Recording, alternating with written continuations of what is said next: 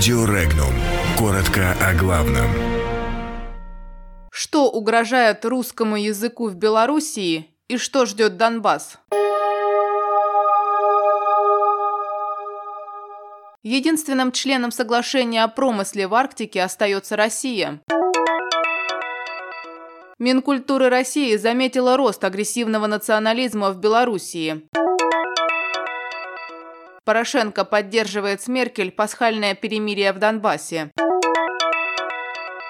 Китай, Япония, Южная Корея продолжают идти к зоне свободной торговли.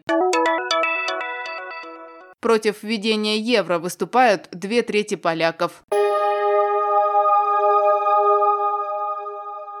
Планомерные совместные исследования биоресурсов арктических морей, членов Международного соглашения о предотвращении нерегулируемого промысла в Арктике, начнутся не ранее, чем через несколько лет. Об этом заявил замглавы Росрыболовства Василий Соколов. Напомним, соглашение было подписано 3 октября 2018 года между Россией, США, Канадой, Данией, Норвегией, Исландией, Японией, Китаем, Кореей и Европейским Союзом. Его цель – создание международно-правовой базы регулирования регулирования рыболовства в этом районе. По словам ученых стран-участниц соглашения, сведения о состоянии экосистемы, а особенно о ее изменениях в связи с потеплением климата, крайне недостаточны для того, чтобы начать работу над ошибками. Совместная программа может быть утверждена после того, как все страны присоединятся к соглашению. Пока к нему присоединилась только Россия. В Росрыболовстве надеются, что на присоединение к соглашению всех его членов уйдет примерно два года. И только после этого будет утверждена утверждена программа совместных действий.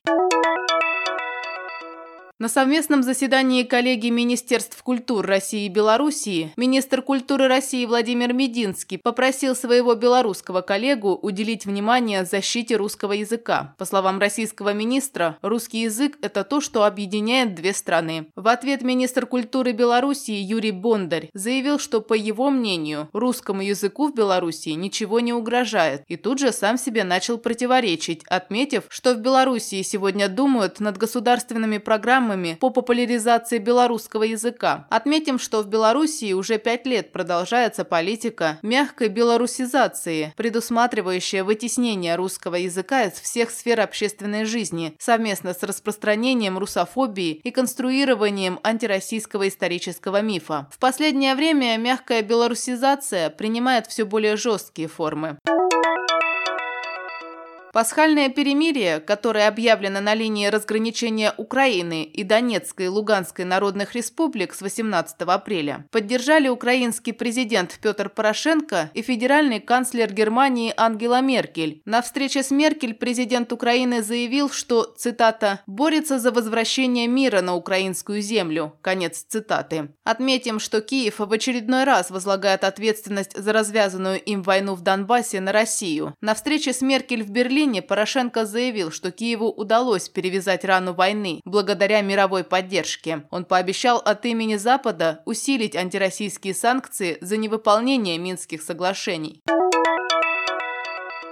Токио прошло очередное заседание делегации Японии, Китая и Южной Кореи, которые участвуют в 15-м раунде переговоров по созданию между этими странами зоны свободной торговли. На мероприятии прошел обмен мнениями по вопросам торговли товарами и услугами, инвестиций, законодательного сопровождения зоны свободной торговли и так далее. Ранее стороны договорились ускорить переговоры и сформировали план работы на ближайшую перспективу. Переговоры по зоне свободной торговли между Токио, Пекином и Сеулом продолжаются с ноября 2012 года.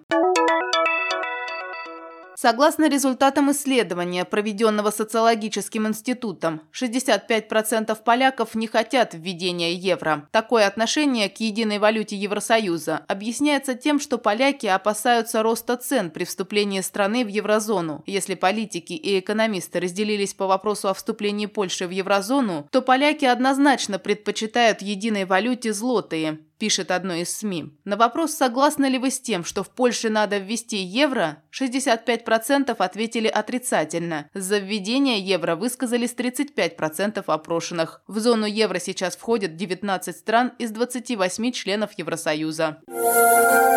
Подробности читайте на сайте Regnum.ru.